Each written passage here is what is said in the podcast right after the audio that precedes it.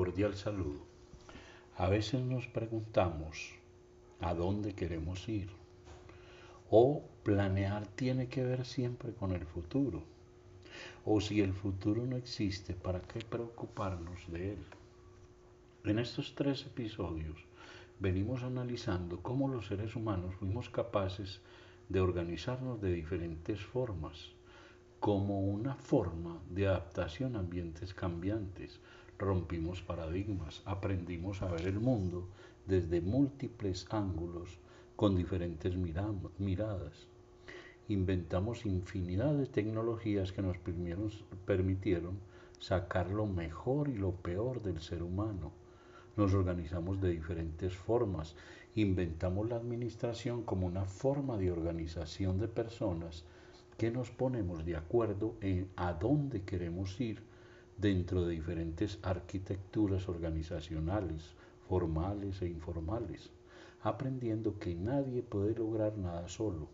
Los equipos de trabajo han demostrado que podemos tener una sinergia, ver el mundo desde diferentes ángulos para poder tener una conciencia holística total del contexto y también dentro de, la ah, administración aprendimos a planear, es decir, tener claros los objetivos, la conciencia del futuro y a dónde queremos ir.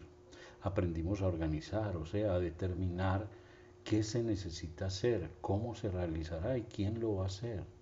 Y si la relación es entre seres humanos, aprendimos a dirigir, que tiene que ver con elementos tan humanos como motivar y resolver conflictos, para luego controlar, o sea, hacer seguimientos de actividades para verificar que se cumplan según lo planeado.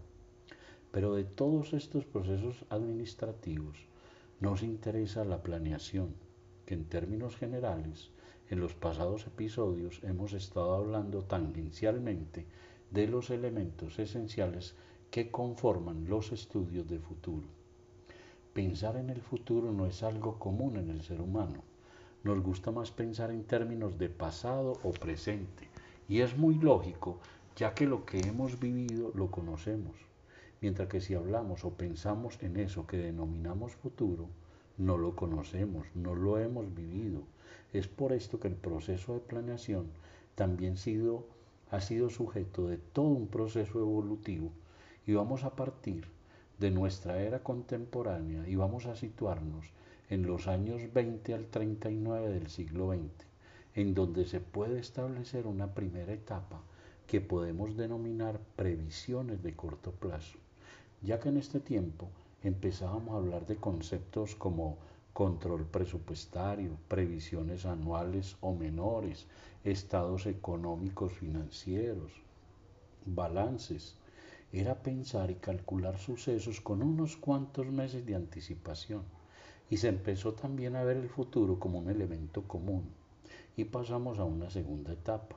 Y ya no hablábamos de previsiones a corto plazo, sino que empezamos a hablar de planeación a corto plazo.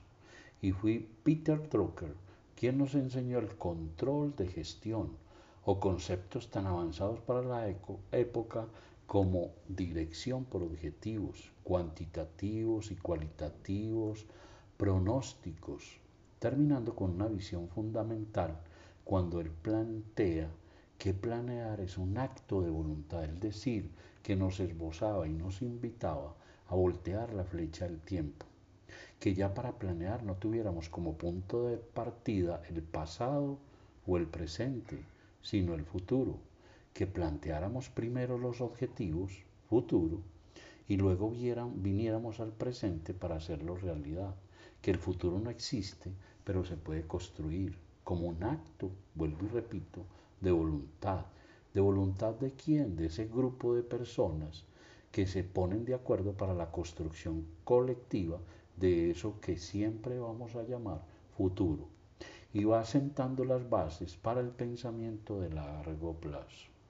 Y llegamos ya a los años 60 del siglo pasado, en donde comenzamos una tercera etapa, en donde ya hablamos de previsiones y planes a largo plazo, en donde los gobiernos sociales representados por el modelo soviético se plantean realizar lo que denominaban los planes quinquenales, en donde el modelo de gobierno permitía que desde la centralización en la toma de decisiones se pudiera establecer qué debía producir, hacer o realizar en los próximos cinco años.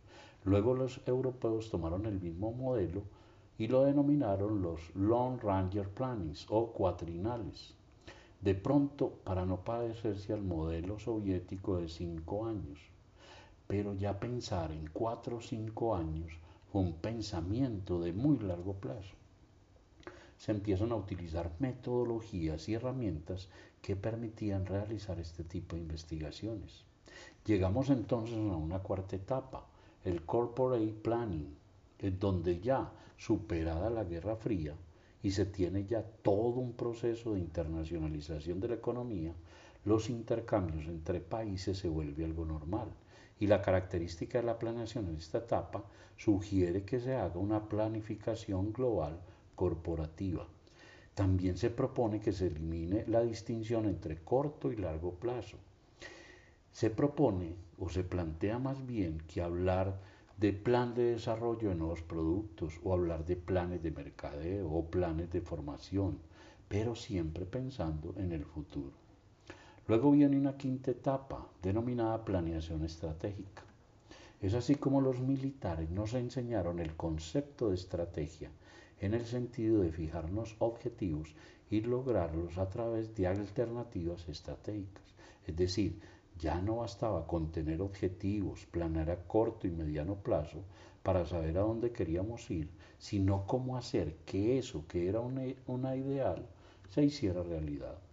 ¿Cuál es el camino? ¿Cuál es el método? La tecnología para que ese ideal, visión, imágenes de futuro o escenarios se volvieran, repito, una realidad. También nos enseñaron que cuando vamos a planear no basta solo mirar al mismo al interior de la organización. El estar mirándome el ombligo nos mostró que había algo que se llamaba contexto, mercado, y que eso estaba marcando tendencias y que si no sabíamos leerlo, interpretarlo, podíamos desaparecer. Y llegamos a una sexta etapa, la dirección estratégica.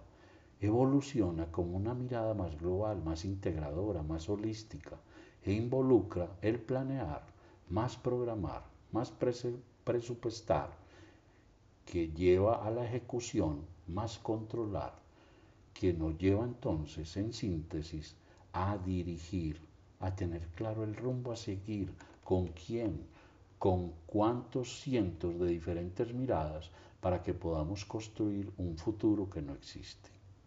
Mi nombre es Francisco Gallego Restrepo y los espero en el próximo episodio.